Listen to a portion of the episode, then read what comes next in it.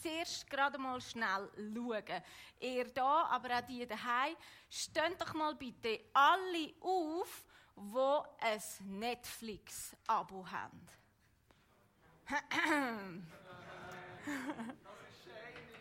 okay, darf ich wieder absitzen? Stehen mal alle auf, die, die gerne Serien schauen.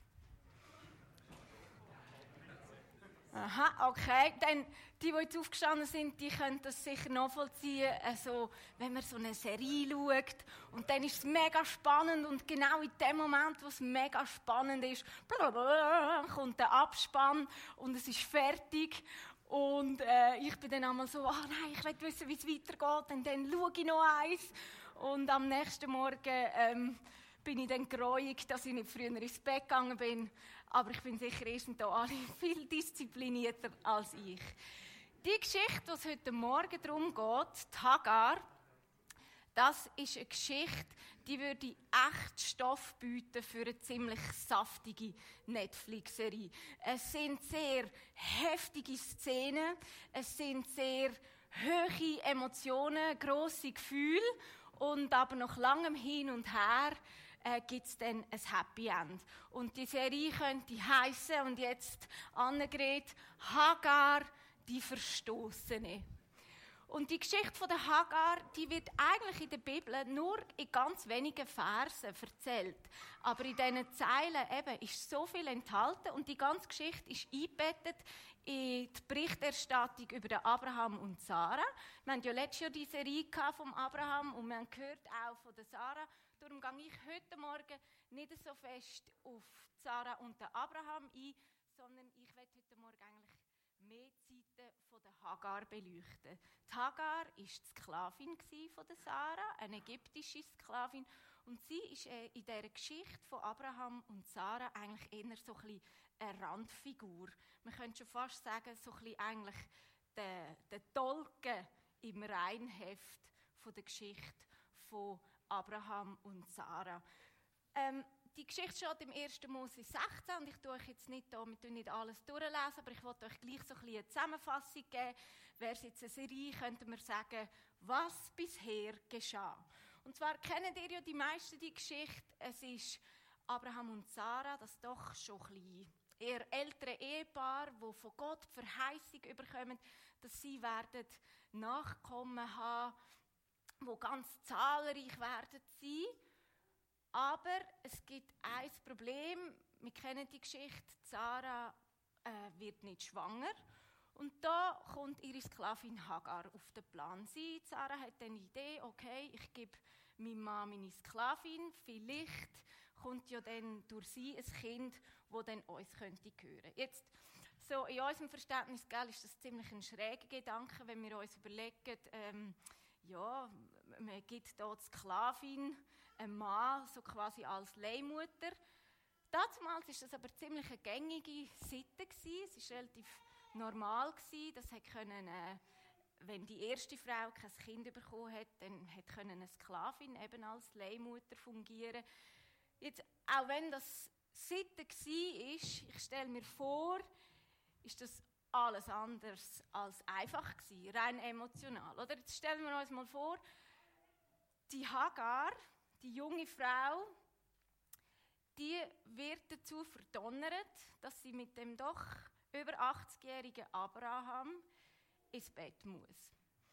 Und Sarah nebendran, die Frau, die selber ihrem Mann nicht hat können, ein Kind schenken Also, ich kann mir vorstellen, dass es nicht einfache Gefühle. Mm, wie es für Abraham war, weiß jetzt nicht, das lasse ich jetzt mal so stehen, aber ähm, der Plan auf jeden Fall, wo Abraham und Sarah hatten, der geht auf. Die Hagar wird tatsächlich schwanger und das katapultiert sie jetzt eigentlich gerade in eine neue Stellung. Durch das, dass sie jetzt Trägerin ist von dem Kind, dass sie jetzt Trägerin ist von dem verheißenen Kind, kann sie sich, ist sie plötzlich gerade ein bisschen ihrer Herrin überlegen, weil dass es bei der Hagar so schnell einschlägt, heißt ja eigentlich, dass es nicht am Abraham liegt. Und wir lesen dann da, Das macht bei der Sarah natürlich, löst ziemlich, äh, ich nehme an, ziemlich schwierige Gefühle bei ihr aus.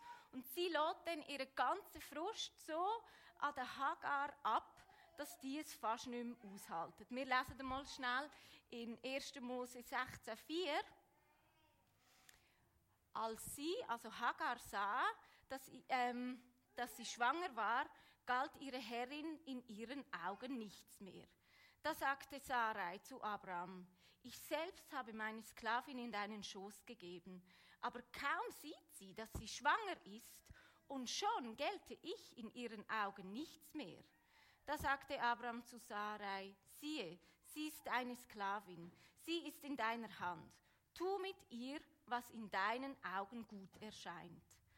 Und da quälte Sarai sie, und Hagar lief davon. Also jetzt müssen wir uns das mal vorstellen. Hagar hat hier das Kind im Bauch. Sarai lässt ihren Frust so an der Hagar ab, dass, dass es so unaushaltbar ist für Hagar, dass sie in die Wüste davon oh, flieht. Und ähm, ich kann mich nur erinnern, als wir vor einem Jahr in Afrika waren, dann haben wir einmal oben an der Decke einen Skorpion gehabt. Und ich kann mich einfach erinnern, ah, zu wissen, wow, da ist ein Skorpion oben dran und ich weiß nicht, wenn der in unser Bett runterfällt. Das hat bei mir so ein leichte Panik ausgelöst, so dass ich nicht unbedingt gerade eine gute Nacht hatte. Und jetzt haben wir hier die Frau, die ganz allein in der Wüste ist. Und wir nehmen an, sie wollte Richtung Ägypten gehen. Aber ob sie dort jemals angekommen wäre und was sie denn dort erwartet, weiß sie auch nicht. Und sie ist noch schwanger. Also ich möchte nicht unbedingt tauschen mit dieser Frau. Und jetzt kommt mir gerade in den Sinn, ich sollte Hochdeutsch sprechen. Für Fairheit. Also ich wechsle, Entschuldigung. Ähm, okay. okay, und jetzt kommt für mich das absolut Berührende in dieser Geschichte. Wir haben also diese Frau, und ich möchte eigentlich schon fast sagen, dieses Häufchen Elend da allein in der Wüste, und dieser Frau begegnet Gott. Und wir lesen das, es geht weiter. Der Engel des Herrn fand sie an einer Wasserquelle in der Wüste, und er sprach, Hagar, Sklavin Sarais, woher kommst du und wohin gehst du? Sie sagte, vor Sarai, meiner Herrin, bin ich davongelaufen. Da sprach der Engel des Herrn zu ihr, kehr zurück zu deiner Herrin und beuge dich unter ihre Hand. Und weiter sprach der Engel des Herrn zu ihr, siehe, du wirst einen Sohn gebären und du sollst ihm den Namen Ismael, Gott hört geben, denn der Herr hat dich in deinem Leid gehört. Da nannte sie den Namen des Herrn, der zu ihr gesprochen hatte. Du bist Elroy, Gott, der auf mich schaut. Denn sie sagte, gewiss habe ich den gesehen, der auf mich schaut. Okay. Wir haben also diese Frau, diese davongelaufene Sklavin, die eigentlich etwas Unrechtes tut. Also ich meine, sie trägt das Kind von einem anderen Paar sozusagen in ihrem Bauch. Also sie, indem sie abhaut, nimmt sie das Kind von dem, von dem Hausherrn ja eigentlich mit. Und sie ist da allein in der Wüste und ich finde es so berührend, dass da steht, der Engel des Herrn fand sie.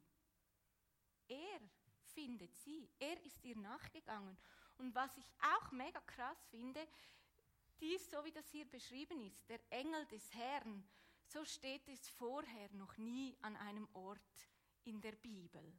Der Engel des Herrn, man nimmt an, dass sich da Gott selber in Gestalt eines Engels äh, einem Menschen gezeigt hat. Und das durfte vor dieser davongelaufenen Sklavin noch nie jemand erleben.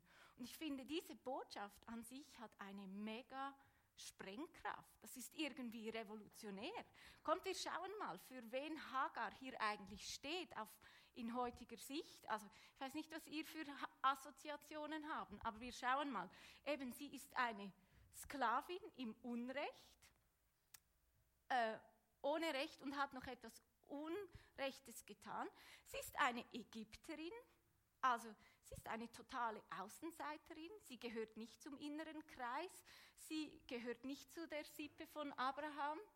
Dann ist sie eine Frau in einem zu dieser Zeit total patriarchalischen System. Also sie gilt von dem her schon viel weniger. Und sie ist noch in der Wüste. Nicht wirklich ein heiliger Ort, sondern eigentlich ein Ort, der eher als ziemlich lebensfeindlich galt. Und in dieser Situation begegnet ihr Gott und findet sie. Und mir kommt da sofort auch Jesus in den Sinn, nicht? Er führt doch das irgendwie weiter. Wenn wir uns überlegen, wem Jesus begegnet war, er hat auch die Leute am Rand gesucht, die Außenseiter, die Leute, die alles andere als heilig waren und vielleicht sogar die Leute, die von Gott davongelaufen waren. Und mir kommt da zum Beispiel die Situation in den Sinn, als Jesus dem Zöllner begegnet und die Leute fragen dann, hey, wieso ist Jesus mit so einem verachteten Sünder? Und Jesus selber sagt dann in Matthäus, ähm, jetzt muss ich es da gerade spicken, er selber sagt dann, ich bin nicht gekommen für die Gesunden, sondern ich bin gekommen für die Kranken. Nicht die Gesunden brauchen den Arzt, sondern die Kranken. Und jetzt, was heißt das für uns? Dass Gott wählt, so einer absoluten Außenseiterin zu begegnen, das heißt doch für uns, dass Gott nicht ein exklusiver Gott ist.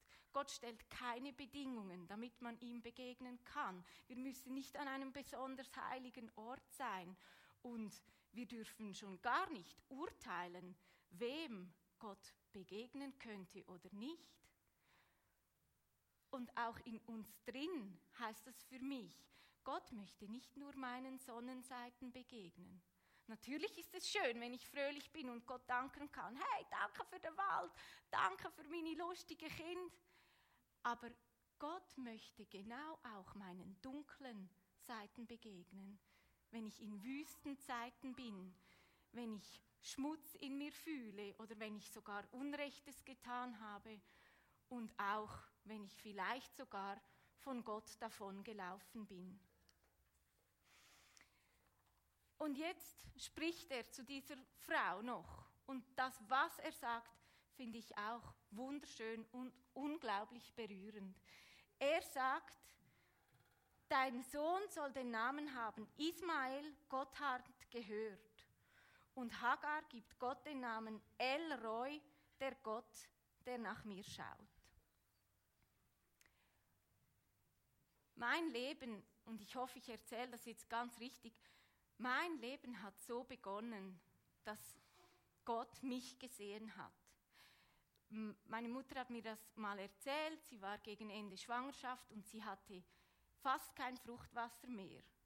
Und ich bin nicht mehr gewachsen und hätte man das nicht entdeckt, dann wäre ich gestorben. Und meine Mutter hatte aber irgendwie ein komisches Gefühl und so hat ging sie zum Arzt und der Arzt hat dann das entdeckt und hat mich dann notfallmäßig mega schnell rausgeholt. Zwar zu klein und zwar zu früh, aber ich bin robust und darf leben. Und für mich, ehrlich, das ist für mich so berührend, dass ich weiß, hey, Gott hat mich da im Bauch gesehen und hat mich rechtzeitig rausgeholt, sodass ich leben darf. Und später in meinem Leben hatte ich dann immer wieder Zeiten, wo ich aber auch von Gott davongelaufen bin. Aber immer wieder durfte ich erleben, wie er mir nachgegangen ist und wie er mich gefunden hat. Und das ist doch so unsere tiefste Sehnsucht, oder nicht irgendwo durch, dass wir wahrgenommen werden möchten, dass wir gesehen und gehört werden. Und ich weiß, es gibt Leute in unserer Gemeinde, die erleben das nicht immer. Die haben manchmal das Gefühl, hey, werde ich wirklich gesehen? Sieht mich überhaupt jemand? Hört mich überhaupt jemand? Und vielleicht von anderen Menschen, aber vielleicht von Gott. Vielleicht gibt es auch Leute, die sind so in auswegslosen Situationen, wo sie das Gefühl haben, hallo Gott, hörst du mich überhaupt? Siehst du mich überhaupt? Und falls es euch manchmal so geht, dann möchte ich euch mit dieser Geschichte von Hagar zusprechen. Er ist der Gott, der dich sieht. Er ist der Gott, der dich hört. Und mit dieser Zusage könnte jetzt eigentlich meine Predigt fertig sein. Und ich würde euch gern sagen, ja, Hagar, das kam dann alles gut mit dieser Zusage im Rücken, dass Gott sie sieht und Gott sie hört. Äh, ging sie dann zurück und sie hat ihren Sohn bekommen und Friede, Freude, Eierkuchen und wenn sie nicht gestorben sind, dann leben sie noch heute. Aber, und für alle, die jetzt nicht mehr so gut zuhören mögen, äh, macht mal schnell, klopft euch ein bisschen wach, wach, trinkt vielleicht schnell etwas oder so zu Hause ähm, oder bewegt euch ein bisschen, weil mh, hm, die Geschichte geht trotz dieser Zusage, die Gott Hagar macht, eben noch weiter. Denn Gott hatte ja ursprünglich einen anderen Plan. Er wollte ja eigentlich Sarah und Abraham dieses Kind der Verheißung schenken. Und obwohl die schon wirklich sehr alt sind, passiert das tatsächlich auf übernatürliche Weise, bekommen diese zwei noch ihren Sohn Isaac. Und für diese zwei ist das ja wirklich dann wunderschön. Aber für Hagar heißt das, dass sie und ihr Sohn Ismael dann ziemliche Störfaktoren sind, oder? Sie stehen so für diesen Ausrutscher, so für, oh, da haben wir nicht auf Gott gehört, oh, da haben wir selber etwas gewurstelt. Und die Situation spitzt sich dann so zu, dass später, als die beiden Jungs, dieser Ismael und Isaac, diese Halbbrüder, die äh, spielen miteinander und ähm, Ismael verspottet dann seinen Halbbruder Isaac und da platzt Sarah der Kragen, das will sie jetzt wirklich nicht mehr aushalten. Sie geht zu Abraham und bittet ihn, Hagar und Ismael wegzuschicken. Und Abraham ringt da mit Gott, aber er kommt dann zu dem Schluss, ja, er macht das und er schickt Hagar und Ismael wieder in die Wüste. Und wir lesen das. Kommen Sie da schnell. Am nächsten Morgen nahm Abraham Brot und einen Schlauch mit Wasser, legte beides Hagar auf die Schulter, übergab ihr das Kind und schickte sie fort. Hagar ging weg und irrte ziellos in der Wüste umher. Als das Wasser im Schlauch aufgebraucht war, warf sie das Kind unter einen Strauch und setzte sich etwa einen Bogenschuss davon entfernt auf die Erde, denn sie sagte, ich kann nicht mit ansehen, wie der Junge stirbt. So saß sie in einiger Entfernung und weinte laut. Das ist heftig, oder? Diese Stelle finde ich mega heftig, wenn man sich das mal vorstellt. Hagar hat Gott gehorcht. Sie hat das gemacht, was er gesagt hat. Er hat ihr gesagt, geh zurück. Sie geht zurück nur um nachher später wieder in der Wüste zu landen. Und diesmal nicht alleine. Diesmal hat sie noch die Verantwortung für ein Kind. Und sie muss damit ansehen, wie das Kind bei einem Strauch krepiert. Also es tut mir leid, wenn ich da Kraftausdrücke verwende, aber diese Situation lässt sich nicht schön reden. Ich finde das eine mega schwierige Stelle in der Bibel. Ist doch irgendwie sorry, wenn ich das sage, ist doch irgendwie eine Verarschung, oder nicht? Hagar hört auf Gott, gehorcht ihm und findet sich nachher in einer solchen Situation wieder. Aber ich habe euch am Anfang ein Happy End versprochen in dieser Serie. Und zum Glück gibt es tatsächlich eine Kehrtwendung und Gott spricht wieder zu Hagar. Und ich finde es spannend, dass er sich wieder fragend meldet. Wir lesen in 1. Mose 21. Aber Gott hörte das Kind schreien. Da rief der Engel Gottes vom Himmel aus Hagar zu, Warum bist du verzweifelt, Hagar? Hab keine Angst. Gott hat das Schreien des Kindes gehört. Steh auf und nimm den Jungen bei der Hand, denn ich werde seine Nachkommen zu einem großen Volk machen. Gott öffnete Hagar die Augen, da sah sie einen Brunnen. Sie ging hin, füllte den Schlauch mit Wasser und gab dem Kind zu trinken. Auch weiterhin half Gott dem Jungen. Also wieder spricht Gott zu Hagar in der Wüste. Und wieder meldet er sich Fragen. Hagar, was hast du? Und ich finde das so, ja, äh, hallo, mein Sohn stirbt hier gerade und äh, mir geht es auch nicht gerade so prickelnd. Und Gott sagt ihr aber, hab keine Angst. Und er erinnert sich an die Zusage, die er ihr damals gegeben hat. Gehen wir nochmal zurück zur ersten Gottesbegegnung in der Wüste. Da offenbarte sich Gott Hagar und gab ihr, gab dem Sohn den Namen Gott, der hört. Und sie selber sagte, Gott ist der Gott, der mich sieht. Also sie wird da wie nochmal an das erinnert. Und jetzt in der Wüste da hält Gott diese Zusage von damals. Er schaut nach Hagar. Er hört das Schreien Ismaels. Es heißt, er öffnete Hagar die Augen und zeigte ihr einen Brunnen. Gott war mit dem Knaben. Gott kümmert sich, wie versprochen, um diese. Er lässt sie nicht im Stich. Er zeigt Hagar eine Quelle und schenkt eine Zukunft.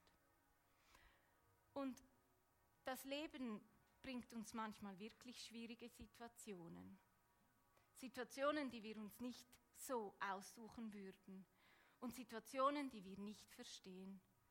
Und Situationen, wo wir denken, hey, ich habe doch alles richtig gemacht. Ich habe doch Gott gehorcht. Und wir sind irgendwie Opfer von den Umständen.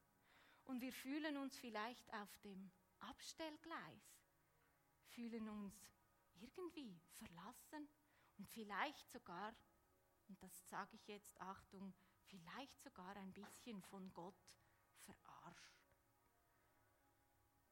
Und so schwer diese Geschichte auch ist, durch diese Geschichte möchte ich euch doch das zusprechen, denn sie kann uns zeigen, wenn wir uns im Leben in solchen Wüstenzeiten befinden, dann sieht und hört uns Gott.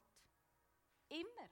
Er sieht und hört uns und er sucht uns. Nicht wie diese Vergissmei nicht, die heute Morgen da schon ein bisschen lampig da sind, seit dem Freitag. Gott sieht und hört uns immer und er geht uns nach. Und mitten im Elend kann er uns die Augen öffnen und einen Brunnen, eine Quelle der Kraft geben. Denn er hat eine Zukunft für uns. Und wenn es dir vielleicht so geht, dass du in so einer Situation bist, wo du sagst, ja, ich fühle mich gerade so, dass ich nicht gesehen werde oder ich bin Opfer irgendwie von Umständen, die ich so nicht aussuchen würde, dann besteht die Möglichkeit, dass wir das Segnungsteam hier haben. Das sind heute Nicole und Christine mit dem grünen Bändel. Und ihr dürft nachher auch zu ihnen gehen und sie würden für euch beten, entweder auf den Sofas oder da am Tisch. Und es gibt jetzt eine Zeit mit ähm, Vertiefungsfragen, die könnt ihr hier zusammen anschauen. Oder ihr könnt sie in den Breakout Rooms noch einmal anschauen. Und wenn du jetzt sagst, ja, ich wäre wirklich froh um Gebet, dann trau dich auch in so einen Breakout Room zu gehen und vielleicht auch mit jemand anderem zu beten.